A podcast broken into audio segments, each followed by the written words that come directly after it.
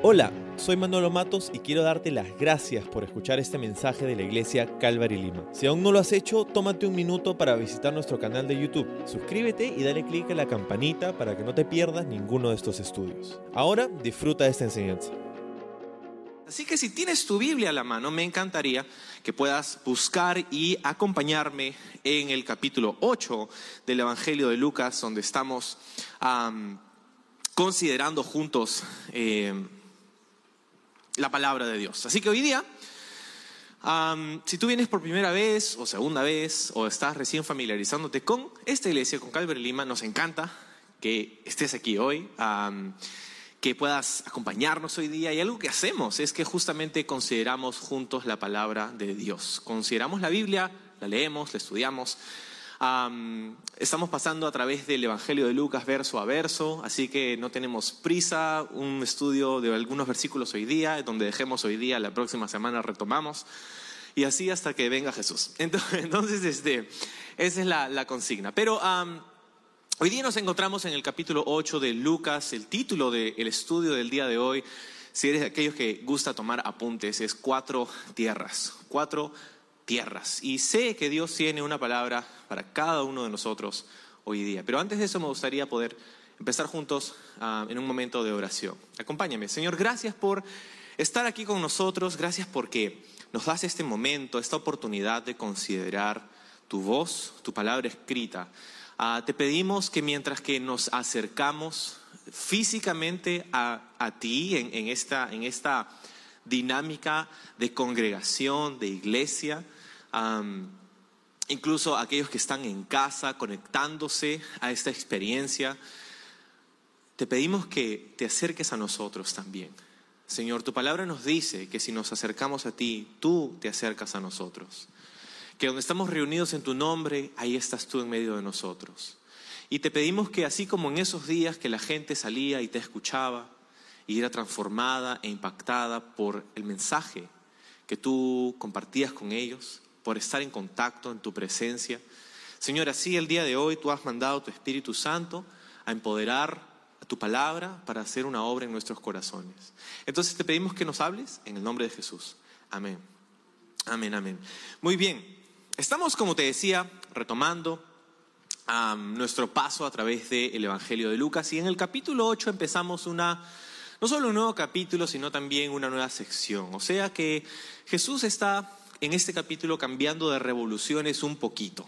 Hasta este momento, el ministerio de Jesús, la obra, los esfuerzos de Jesús eh, estaban concentrados en una ciudad, en la ciudad de Capernaum. Capernaum hasta el día de hoy se encuentra en la región de Galilea, en el norte de Israel.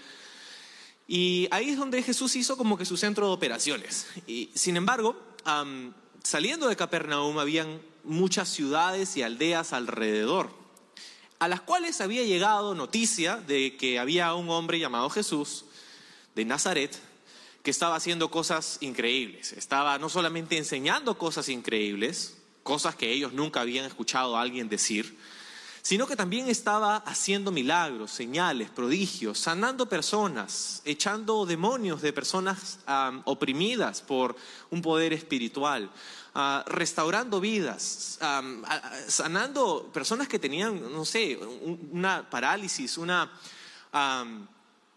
Discapacidad, un problema físico, con condiciones imposibles de sanar.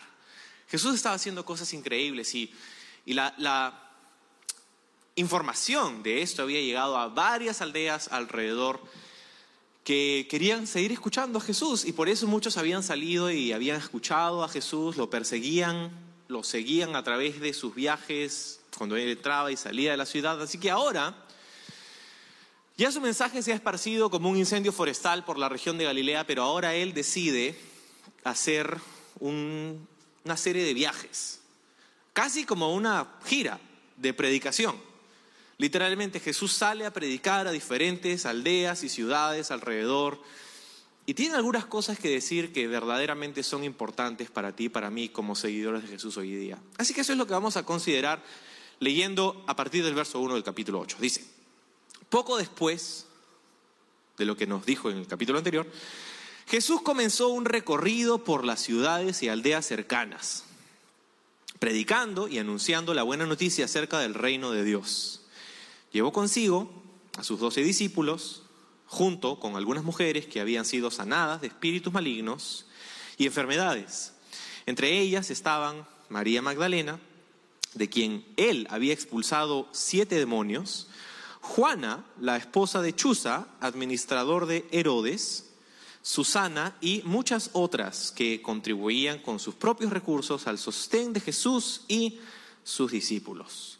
¿Ok? Entonces, me gusta que Lucas nos da, aquí en el inicio del capítulo 8, una, un vistazo, un vistazo que yo aprecio hacia las operaciones logísticas del ministerio de Jesús. Porque usualmente cuando pensamos en el Jesús de los Evangelios, pensamos en un patita medio gringo, con pelo largo, con la manito de tres dedos, este, con el corazón espinado que flotaba sobre la tierra, ¿no? Este, y, la verdad es que Jesús es 100% Dios, pero también fue 100% hombre, y eso quiere decir que voluntariamente estaba limitado a las experiencias del ser humano. Jesús sintió hambre, Jesús, Jesús sintió tristeza, Jesús lloró, Jesús pasó por una serie de circunstancias con las que todos nosotros podemos identificarnos. Entonces, me, gusta que Lucas em, nos da este, este, vistazo hacia estas operaciones logísticas de, de la predicación, del ministerio de predicación itinerante de Jesús. Entonces él decide salir de Capernaum, ir a diferentes aldeas, pero como, como puedes imaginarte, esta actividad tenía una serie de gastos. Esta actividad tenía una serie de, de requerimientos logísticos, ¿no? Imagínate pues lo que, lo que significaría para alguien salir de la ciudad natal o de donde vives, para ir a otra ciudad y quedarte unos días y luego ir a otra ciudad y tener seguidores que están contigo, tener personas que están viajando contigo, ¿no? Este, Jesús tenía gastos de transporte, gastos de alojamiento, gastos de alimentación y una serie de otros gastos.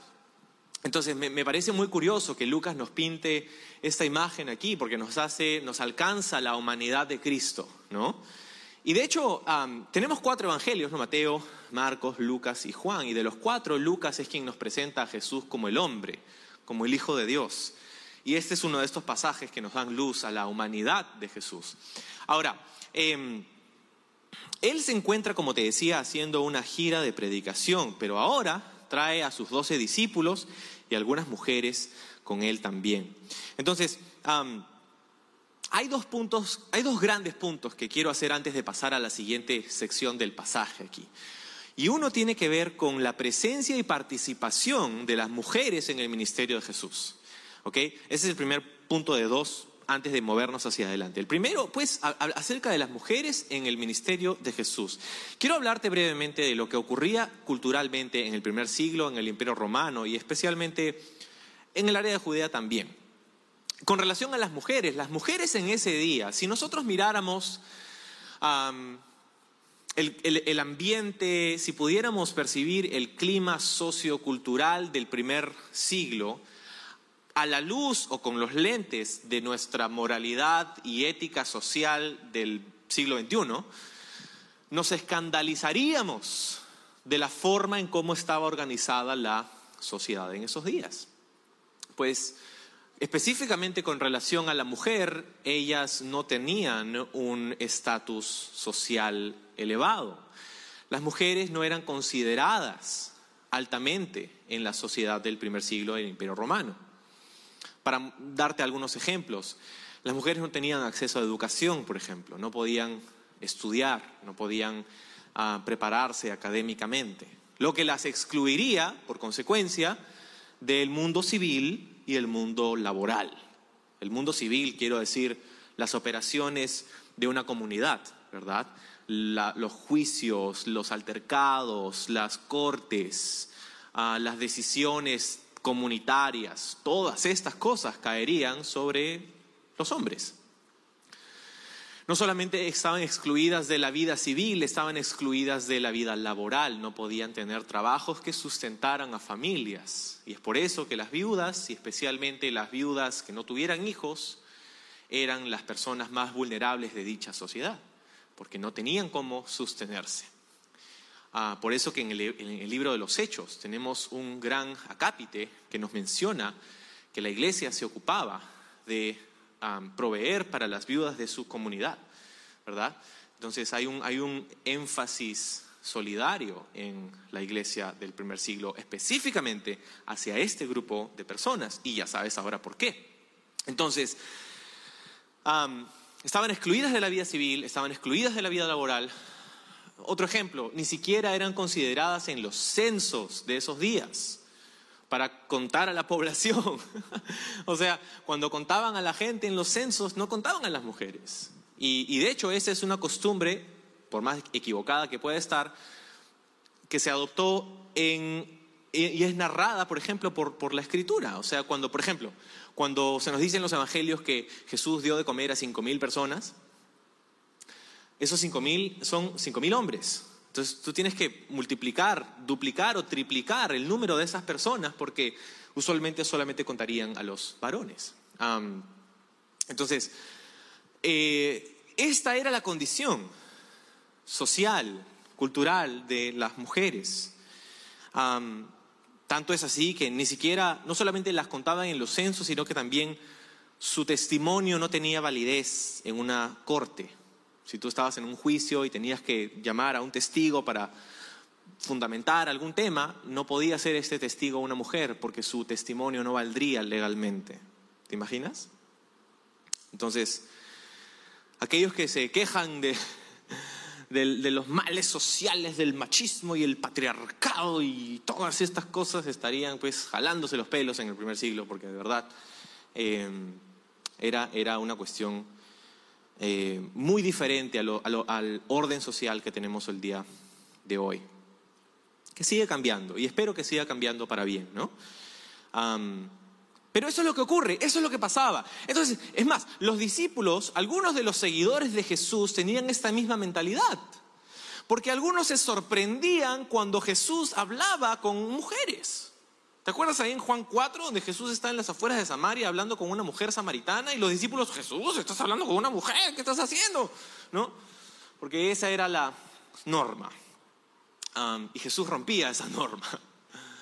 Y no solamente vemos a Jesús hablando con mujeres, vemos a Jesús defendiendo a mujeres. Una mujer que estaba a punto de ser apedreada por el crimen del adulterio. Jesús la defiende, salva su vida, la eleva, la perdona. No solamente vemos a Jesús defendiendo a mujeres y dirigiéndose a mujeres, vemos a Jesús aceptando a mujeres en su entorno de seguidores. Vemos a Jesús elevando a mujeres del estatus inferior en el que verdaderamente se encontraban en esos días, a uno de igualdad, de igualdad en valor que el hombre. Es curioso cuando la gente um, hoy, en la sociedad del día de hoy critica uh, al cristianismo, la iglesia de, no considerar a las mujeres y de la opresión a las mujeres y todo eso. Es como, es el Evangelio, es Jesús el que fue elevando eh, la condición y el estatus de la mujer a uno de igual valor que el hombre. Es el Nuevo Testamento el que de hecho nos dice que en Jesús, en Cristo, no hay ni hombre ni mujer, no hay libre ni esclavo, no hay bárbaro ni escita, ni romano, ni judío, ni gentil, sino que todos somos uno en Cristo Jesús. Tenemos una visión complementaria de el hombre y la mujer como han sido creados por Dios, que en sus diferencias, y las hay, los hombres y las mujeres tienen igual valor delante de Dios, han sido creados por Dios y somos igual de importantes y necesarios y valiosos ante la mirada de Dios, nuestro Padre y nuestro Creador. Y eso es exactamente lo que Jesús demostró a través de su ministerio. Y no solamente aquí, si ponemos, si, nos, si pensáramos un poquito más adelante, de hecho, las primeras, vamos a decir, las últimas personas que estuvieron en el momento más duro de la vida de Jesús, allí en la cruz, no fueron hombres, fueron mujeres. Las primeras que llegaron al sepulcro el día de la resurrección no fueron hombres, fueron mujeres. Y las primeras que comenzaron a contar las noticias de que Jesús, de hecho, había resucitado, y dicho sea de paso, esta es una gran noticia, quizá esta es la gran noticia, es la noticia más importante de la historia del ser humano, que Jesús no se quedó en el sepulcro, sino que resucitó, ¿verdad? Quienes comenzaron a contar estas noticias no fueron hombres, fueron mujeres. Curioso en un mundo en el que la palabra de la mujer no tenía validez, que sea Dios el que escoja que sean mujeres las que comiencen a contar su historia. Entonces, no solamente en la historia de los evangelios, sino que a través de la historia de la iglesia, estadísticamente son las mujeres las que son las primeras y las más numerosas en involucrarse con las cosas del Señor. Muchas veces son el mayor número de voluntarios en una iglesia, son el mayor número de asistentes en una iglesia. Vamos a hacer un experimento. Si eres mujer, ¿puedes levantar tu mano? Ok, toma un momento para mirar alrededor. Ok, ya. Puedes bajar tu mano. Si eres hombre, puedes levantar tu mano. Ok, no estamos tan mal. Pero estadísticamente es, muy curioso cómo, ocurre esto, ¿no? Y, y entonces Jesús, cuando se trata de su ministerio, Él permite que estas mujeres sean asociadas con lo que él estaba haciendo. No solamente por asociación, sino también por un, un compañerismo con un propósito específico. Mira lo que dice de, de, estas mujeres. Hay una mención honorífica o especial de tres mujeres aquí en el texto, ¿no? Una se llamaba Joana, otra se llamaba, o Juana, perdón, una se llamaba Susana y la otra se llamaba María Magdalena. Entonces, tenemos algún alguna información de María Magdalena, la conocemos un poco más que las otras dos, pero en fin, se mencionan con nombre a estas mujeres, y no solamente ellas, sino que muchas otras, dice el texto que acabamos de leer. Muchas otras. Entonces, ¿qué hacían estas mujeres, según Lucas específicamente? No solamente eran parte del grupo de discípulos o seguidores de Jesús, no solamente viajaban con él y el resto de los discípulos, sino que contribuían. ¿Viste lo que dice? Al final del verso 3, contribuían con sus propios recursos al sostén de Jesús y sus discípulos. Y este es el, otro el segundo gran punto que quiero hacer antes de avanzar. El primero era sobre la participación y la presencia de las mujeres en el ministerio de Jesús. Y, quizá antes de movernos de ese punto diría simplemente que, que la misma invitación y el mismo corazón de amor y de aceptación y de misericordia y de gracia sigue teniendo Jesús el día de hoy. Me encanta ver tanto a hombres como a mujeres involucrándose en todas las áreas del ministerio de Jesús. Ahora, estas mujeres estaban haciendo algo específico y es que estaban, como leíamos, contribuyendo, y esto es económicamente, financieramente, al las operaciones logísticas del ministerio de Jesús. Como dije al inicio, Jesús tenía gastos, ¿verdad? En sus viajes. Pero antes de eso, piensa conmigo, ¿quién es Jesús? Jesús es el Hijo de Dios. ¿Tú crees que Jesús necesita que alguien financie sus, sus viajes? Él es el creador del universo. Dice el libro de Colosenses que fue por Él y sin Él nada de lo que se ha hecho ha sido creado. Por Él y para Él fueron creadas todas las cosas. Sabemos, es más, que Jesús podía convertir piedras en pan. Ese es el testimonio de Satanás. Y si alguien conocía a Jesús era Satanás, ¿no? Hey, si tú quieres puedes transformar estas piedras en pan si eres el Hijo de Dios. Y Jesús nunca lo corrige. Jesús no le dice, no, yo no puedo hacer eso. Jesús dice, yo no voy a tentar a Dios. No le dice que no puede hacerlo. Sí puede hacerlo. Él puede transformar las moléculas y los átomos de una piedra y los minerales y transformarlos en otro, reagrupar esos átomos y esas moléculas para que formen pan. Lo puede hacer.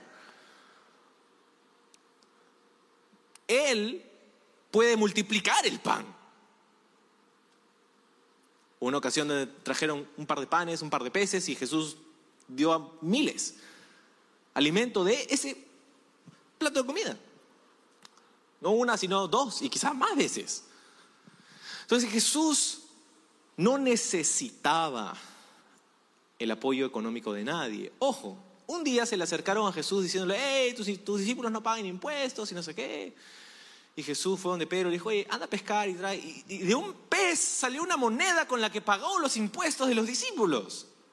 O sea, dinero no necesita Jesús. Tampoco necesita nuestra participación. No necesita, no necesita, nuestras finanzas, no necesita nuestro servicio, y yo iría incluso más allá a decir que no necesita nuestra alabanza. Si Dios es quien dice ser, Él es entonces un Dios todopoderoso, un Dios autosuficiente, un Dios que no necesita nada de nadie. Y sin embargo, no solamente es nuestro creador, sino que también es nuestro Padre. Y como nuestro Padre, Él se deleita en la relación que puede tener con nosotros, sus hijos. mi menor hijo, Isaac, él, unos amigos le regalaron una, un traje de Iron Man. Y um, se lo pusimos ayer y, le quedaba muy bien. Y, él sabía que le quedaba muy bien. Y, estaba encantado ¿no? con su traje de Iron Man. Y, uh, de hecho se fue a dormir y, no quería quitarse el traje de Iron Man. Se durmió con el traje de Iron Man. Y hoy día quiso venir a la iglesia con el traje de Iron Man. Y si, ves a un Iron Man por ahí, ese es mi hijo. Este, um, Quizá ya le dio calor y se lo quitó, pero toda la mañana estuvo con el traje de Iron Man. Entonces, es algo tan, tan pequeño y trivial y chistoso, pero como padre me encanta ver que mi hijo esté feliz y esté... tener esta, esta, relación con él donde puedo hacer cosas que, que, que es, es, parte de mi vida, es parte de, hacemos cosas juntos, ¿verdad? Y yo no necesito que él haga algo por mí. De hecho, yo soy el que hago, mi esposa y yo, mi esposa es sobre todo, pero somos los que hacemos todo por ellos como padres. Y sin embargo, nos alegramos. Una de nuestras alegrías, y tú eres padre, tú sabes, una de nuestras alegrías más grandes es simplemente poder tener una relación con nuestros hijos, es, es simplemente caminar con ellos, es, es, estar en su presencia, es escuchar su risa, es escuchar sus ocurrencias, es disfrutar de ellos, es hermoso. Es el corazón de un buen padre, es el corazón de un Padre celestial. Entonces, Dios es nuestro Padre y Él no necesita nada de nosotros, pero Él nos invita porque le agrada pasar tiempo con nosotros, le, le agrada participar de nuestra experiencia y que nosotros participemos de su experiencia, porque Él es nuestro Padre. Entonces, aquí tenemos a mujeres que querían, ya sea porque haya sido sacrificialmente o, simplemente, simplemente algo que estaba a su alcance, querían contribuir económicamente al ministerio de Jesús. Y Jesús no lo rechaza, no lo necesita, pero no lo rechaza lo, acepta y, está contento de entrar en una asociación con estas personas, en un compañerismo, para involucrarse ambos en la obra de Dios. O sea, creo que es, importante encontrar lo siguiente. La clave de la generosidad de, contribuir económicamente a la obra de Dios, tienes que saber un par de cosas. Uno, el ministerio es en esencia espiritual. La obra de Dios es en esencia y en naturaleza espiritual, ¿verdad? Es es, es la naturaleza de nuestro trabajo con Dios, es espiritual. Nuestra meta y nuestros enfoques son espirituales. Sin embargo, las actividades que se conducen dentro de una obra como una iglesia o un ministerio, tienen implicancias económicas, tienen implicancias físicas, reales. Ministerialmente hay cosas que suceden tangiblemente y necesidades que son tangibles. En este mismo momento estás medianamente cómodo sentado en esa butaca que alguien tuvo que pagar. Estás escuchando mi voz por un sistema de sonido que alguien tuvo que pagar. Estás mirándome porque hay luces que alguien está pagando en este momento. O sea, ¿te das cuenta? Hay, hay implicancias económicas detrás de las actividades espirituales que hacemos en la obra de Dios. Y, la cosa es que cuando pensamos en la contribución económica, tenemos que saber que Dios no necesita nuestro dinero. O sea, eh, Pablo incluso en el Nuevo Testamento nos dice, si vas a dar, da con gozo, da con alegría. No des con los dientes así apretados. Si sientes que tienes que dar, Pablo mejor dice, no, mejor no des. Porque Dios no necesita tu dinero. Yo creo que ahí hubo una corrección del Espíritu Santo en lo que Pablo de verdad quería decir, ¿no?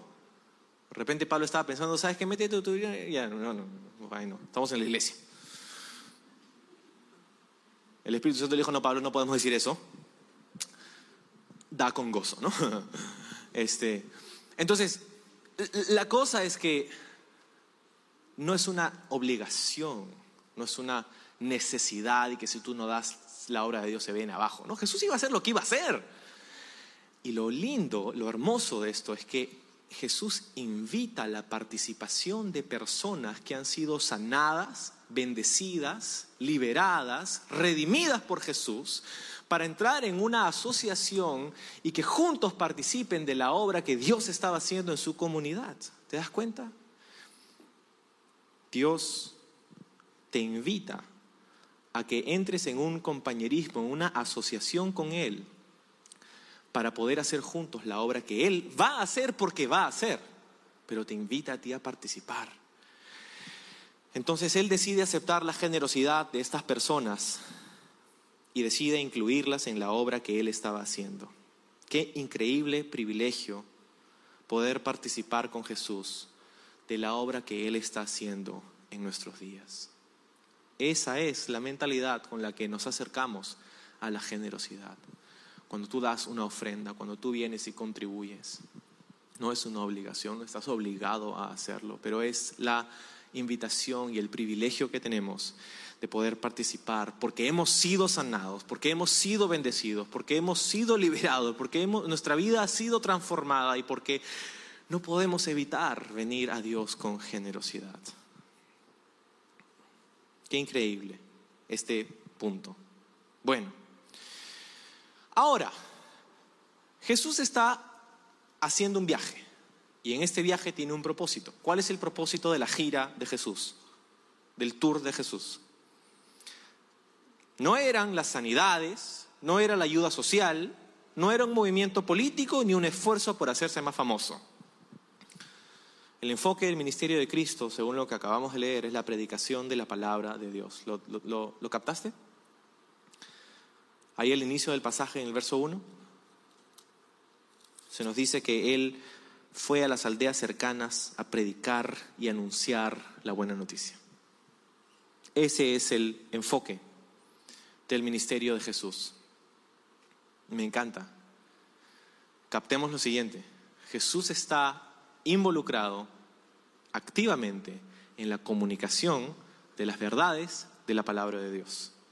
Y si vamos a estar nosotros involucrados en lo que Dios está haciendo en el mundo, nosotros estaremos involucrados en la comunicación de las verdades de la palabra de Dios. Y me encanta que durante los 20 años de existencia de esta iglesia no ha faltado un domingo en el que desde este púlpito se haya predicado la, la palabra de Dios.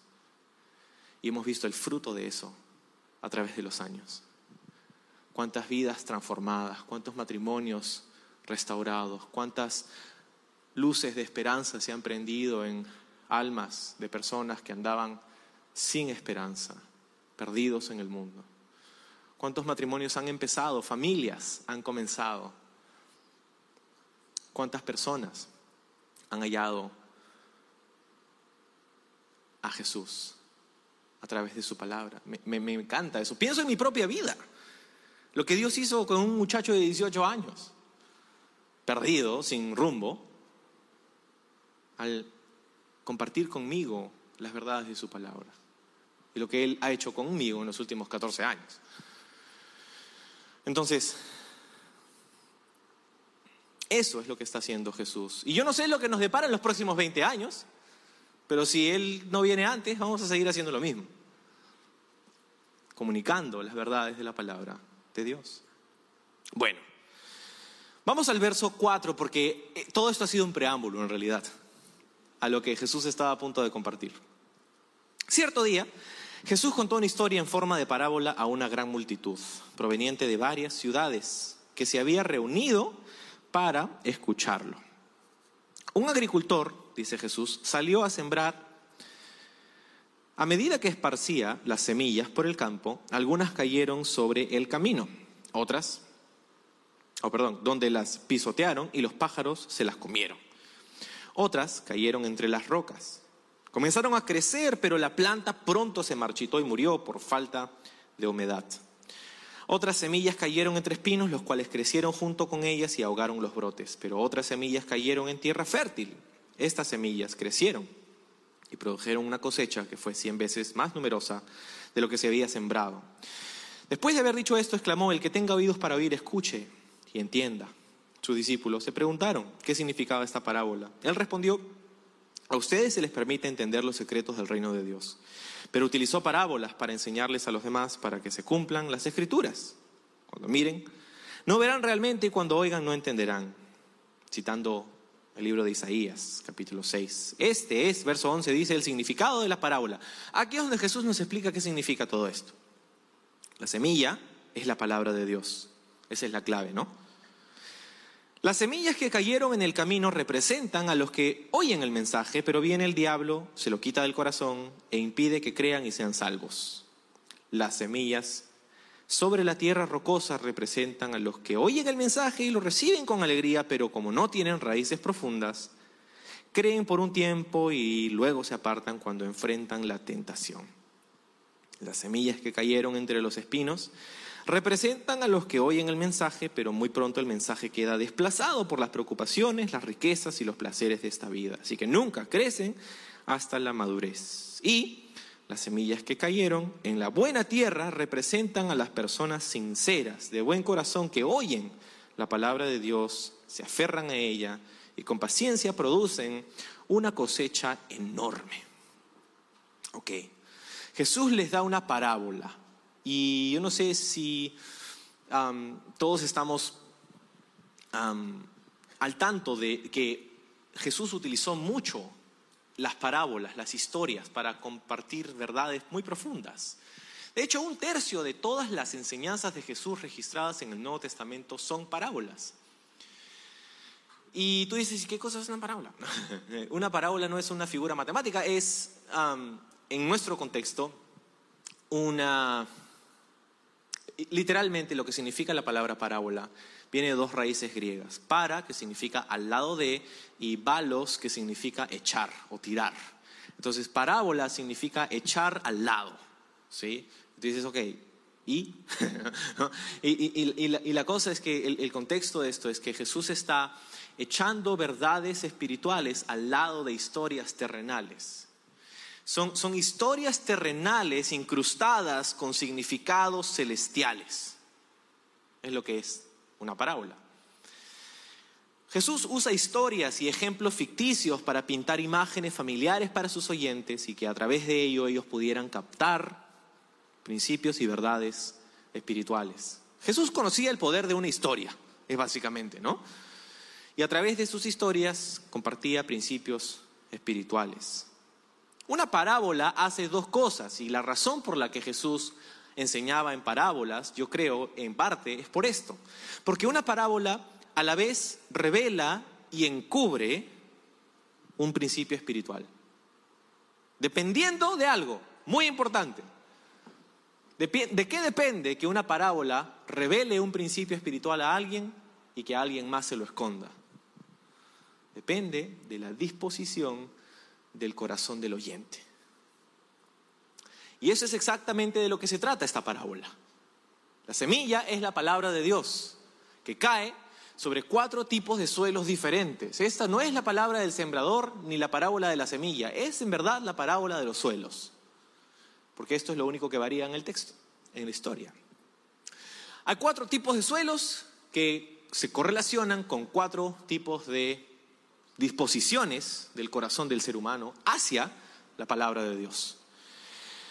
La primera es una parte de la semilla cae sobre el camino o junto al camino. Entonces, pon en tu mente la imagen de un campo de cultivo, una chacra. Y en esa chacra hay labradores, personas que trabajan la tierra, y ellos pasan por unas sendas predeterminadas por las que siempre van. Al caminar todos los días por las mismas sendas, eh, la tierra que está debajo de los pies de los labradores, de los que trabajaban en el campo, se compactaría y se haría una senda cada vez más marcada. Es como cuando vas tristemente al zoológico y encuentras en la parte de los leones o los tigres esos surcos y esos caminos. Y yo no sé por qué, pero esos leones y tigres todos los días pasan por el mismo surco. Si te quedas unos minutos observándolo, vas a ver que el tigre y el león pasan todos los días por ese surco y no se mueven, pero ni un centímetro de esa rutina que ya tienen hecha, ¿no? Y, ahí donde pasan, ahí es donde está el surco de la tierra y hay gras en ambos lados de la, de la senda, pero ahí por donde pasa no hay gras. ¿Por qué? Porque la tierra se ha compactado tanto que no permite que nada crezca, ¿verdad? No permite que la semilla germine. Eso es lo que ocurre en esta primera parte de la semilla que cae junto al camino. Es una tierra compactada que no permite que la tierra germine. El segundo es un tipo de suelo que tiene una superficie de tierra, pero por abajo hay rocas, hay piedras. Y en esos días la forma en cómo se sembraba era esparciendo justamente la semilla por donde sea en el campo de cultivo y después pasaban un arado meticulosamente por todo el campo y eso haría que se enterraran las semillas que ya estaban echadas por encima y ahí se germinarían y se haría el resto de la cosecha, ¿verdad? De, la plantación. Entonces, ellos entendían exactamente de lo que Jesús estaba hablando porque lo veían todos los días. La semilla iba junto al camino, la segunda parte en, pedregales o en tierra rocosa. Y en Israel hay muchas piedras, hay, muchas piedras, hay, eh, los campos de cultivo incluso están llenos de piedras por debajo y es un problema para, para el cultivo. Pero en esos días no se hacían muchos esfuerzos por quitar las piedras, simplemente lanzaban la semilla por donde sea y donde cayera, pues ahí caía, ¿no? Eh, y, y, la parte que caía sobre las rocas o sobre la tierra superficial que debajo tenía una capa rocosa germinaba rápido, pero llegaba un punto donde las raíces ya no podían crecer porque tocaban la roca y entonces eh, eh, no tenían los suficientes recursos para seguir creciendo y, desarrollándose y entonces eventualmente se marchitaban y se morían. La tercera tierra o el tercer tipo de suelo era que uno que contenía muchos espinos o cardos o maleza o mala hierba o como quieras llamarlo. Lo interesante es que se estima que en un acre que es más o menos 4.000 metros cuadrados, lo que podría ser un, campo de cultivo en esos días, se, se, utilizaba unos 30 kilos de semilla para sembrar, unos 30 kilos, ¿no? Pasaban la semilla en un acre, 4.000 metros cuadrados. En esa misma dimensión de espacio, se estima que habían una tonelada de semillas de maleza preexistentes en esa tierra. Entonces te puedes imaginar a la buena semilla peleando contra la mala semilla por los nutrientes de ese espacio. 30 kilogramos versus una tonelada. Entonces, por más buena que sea la semilla, tenía que pelear con la maleza preexistente. Y el problema es que la maleza preexistente crecía más rápido y ya estaba ahí. Y esto producía dos problemas. Uno, acaparaba los recursos del suelo. Y dos, al crecer más rápido, tapaba la luz solar. Y en efecto entonces ahogaba a la buena semilla y se moría. Y finalmente el, el cuarto tipo de suelo es la tierra fértil, la buena tierra, donde cae, planta, germina, crece y da buen fruto.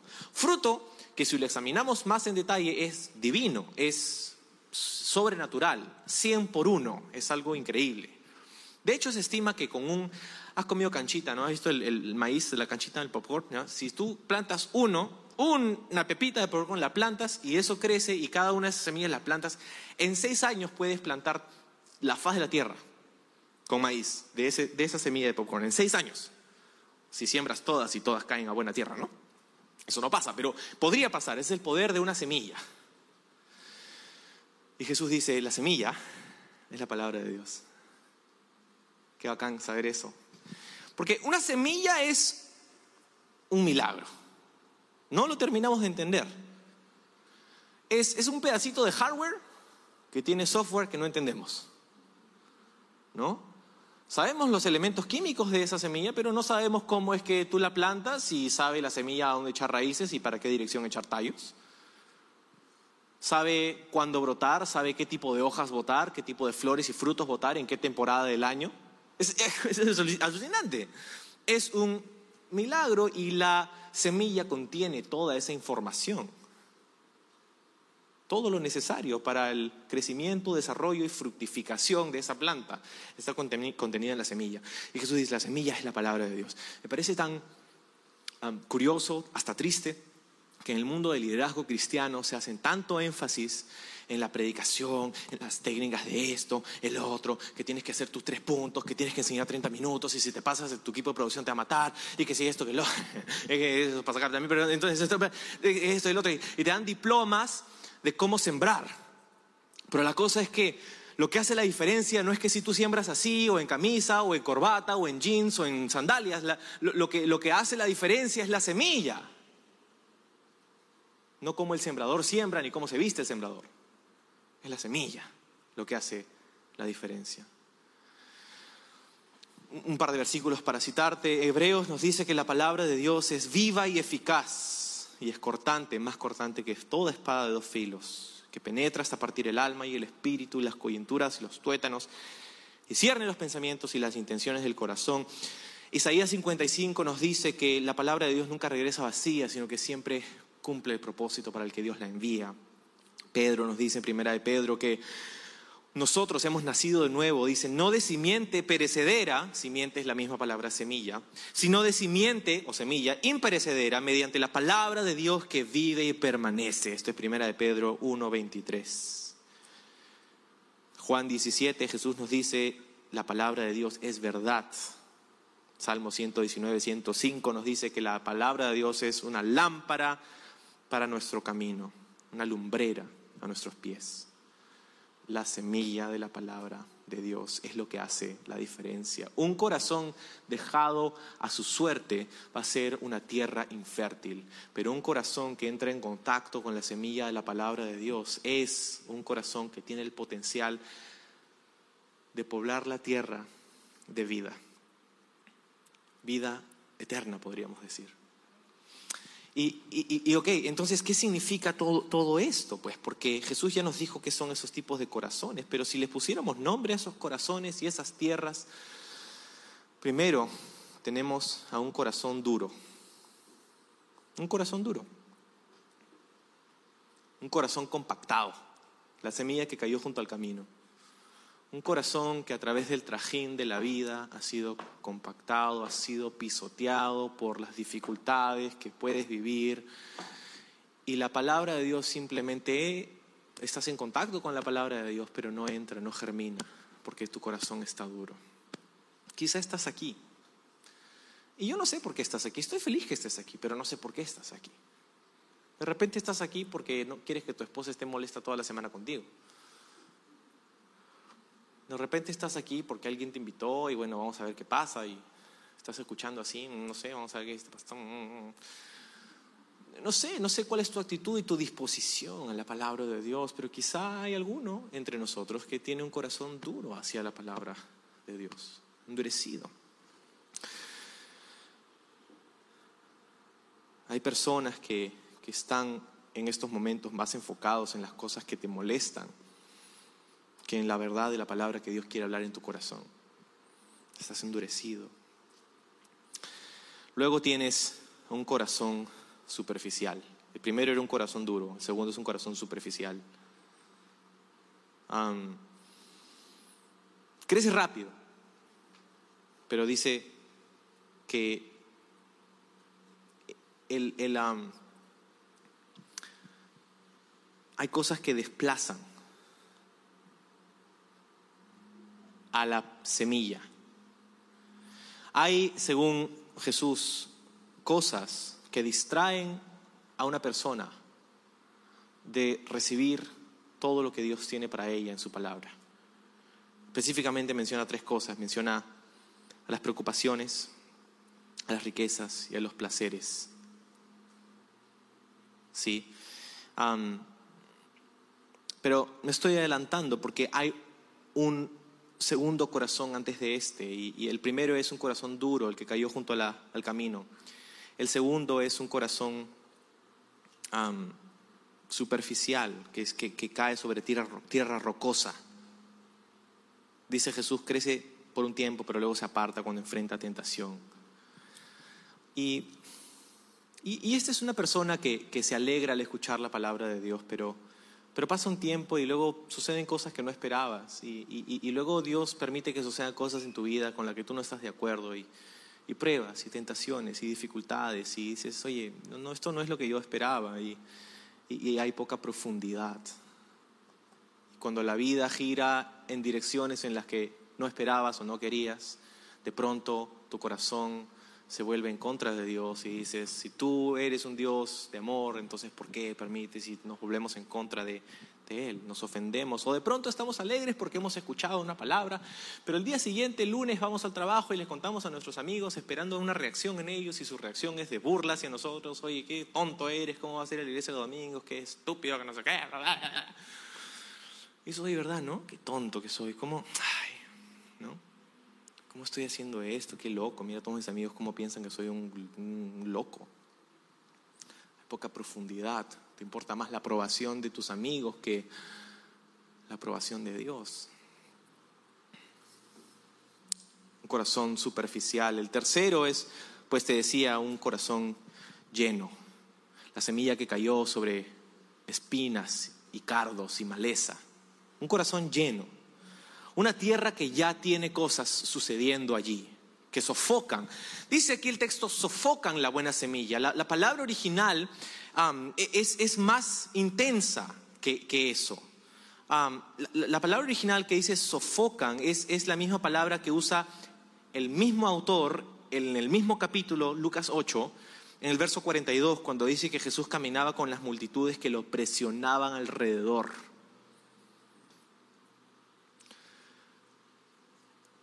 Sofocan el crecimiento de la buena semilla. Es, intensa esa, esa, palabra. ¿Y qué cosa es lo que sofoca el crecimiento de la palabra de Dios y su fruto en tu vida y en la mía? Las preocupaciones, las riquezas y los placeres. Un corazón preocupado. Andas preocupado todo el día, preocupado, preocupado.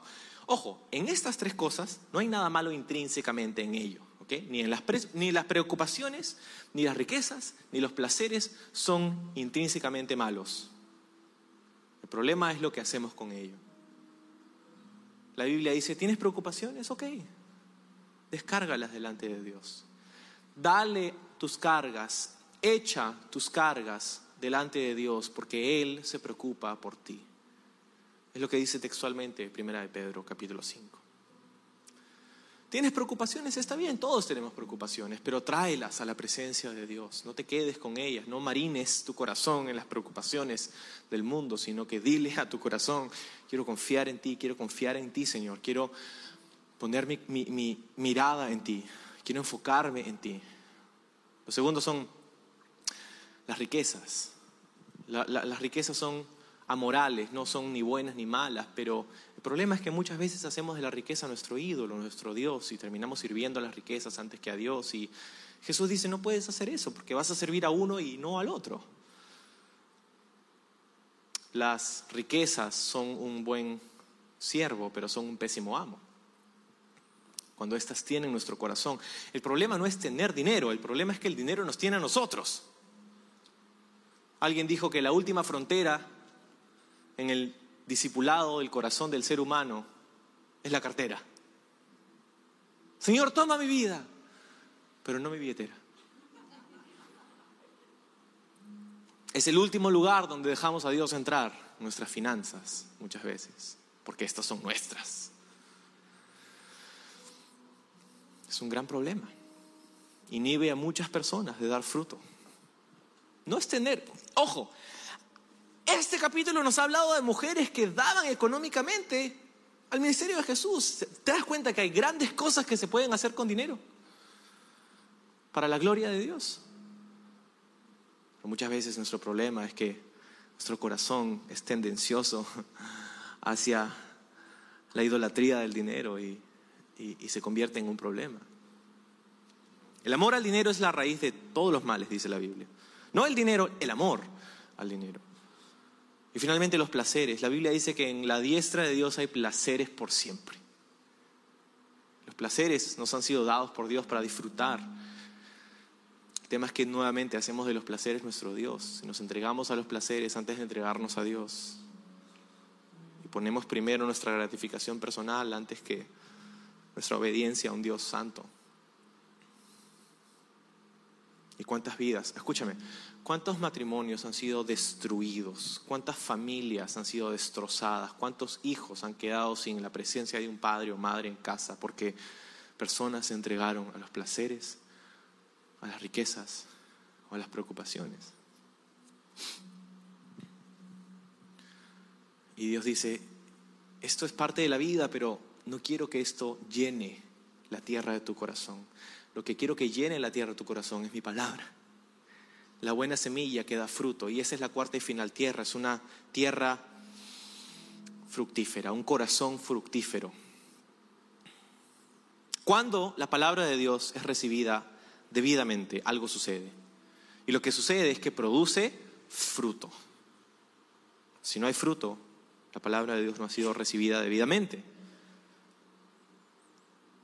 Pero ¿Cómo nos aseguramos que recibimos la palabra de Dios en un corazón como tierra fértil? ¿Cómo sabemos dónde está nuestro corazón? De repente ya te identificaste en alguno de estos y la cosa es que Jesús dice que un corazón bueno, una tierra fértil, es una persona sincera. Es una persona que dice, Señor, no, no, no soy perfecto, pero aquí estoy, quiero escucharte, aquí tengo todo lo que soy y, y en mi corazón hay esto y hay el otro, pero vengo a ti con todo lo que soy Verás, la, precondición para la fructificación de la obra de Dios a través de su palabra en tu vida no es la perfección. No es que tú seas perfecto, es que vengas delante de Dios y que, y que entierres la palabra de Dios en tu corazón y en tu vida. Entonces, nuestra tarea no es producir fruto. Tú dices, ah, entonces tengo que tener fruto. Vamos a hacer fruto. Pero ¿cuándo ha sido la última vez que has visto un árbol de manzanas? Dice, fruto, vamos a sacar manzanas. ¡Ah! Esforzándose para que salgan las manzanas. No. ¿Cómo es que da fruto un árbol? Simplemente está plantado. Está plantado lo suficiente en el lugar adecuado con las condiciones adecuadas y la semilla adecuada para que pueda dar fruto. Y esa es nuestra tarea. Nuestra tarea no es producir fruto, es recibir la semilla y dejar que crezca en nosotros. Y la gran pregunta para ti esta tarde es, ¿dónde está mi corazón? ¿Cuál es mi predisposición para venir a la palabra de Dios? ¿Es que mi corazón está duro, pisoteado, compactado?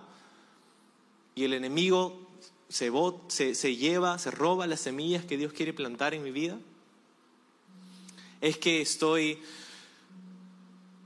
con una relación superficial con Dios, donde Dios tiene su cajita de domingos y llega el domingo y lo saco de su cajita. Hola Dios, ¿cómo estás? Nos vemos el próximo domingo. ¿Está lleno tu corazón? Lleno de cargas, preocupaciones, placeres, riquezas, afanes. ¿O tienes un corazón dispuesto? Y ojo, es tu disposición a la palabra de Dios lo que hace y determina la condición de tu corazón. Y lo hermoso en todo esto es que es Dios mismo que nos dice en el libro de Jeremías que Él puede cambiar un corazón de piedra en un corazón de carne. Entonces, me encanta pensar en lo que la palabra de Dios hace en nuestra vida si es que nosotros la recibimos con sinceridad, con transparencia, con genuinidad en nuestro corazón, de una manera real.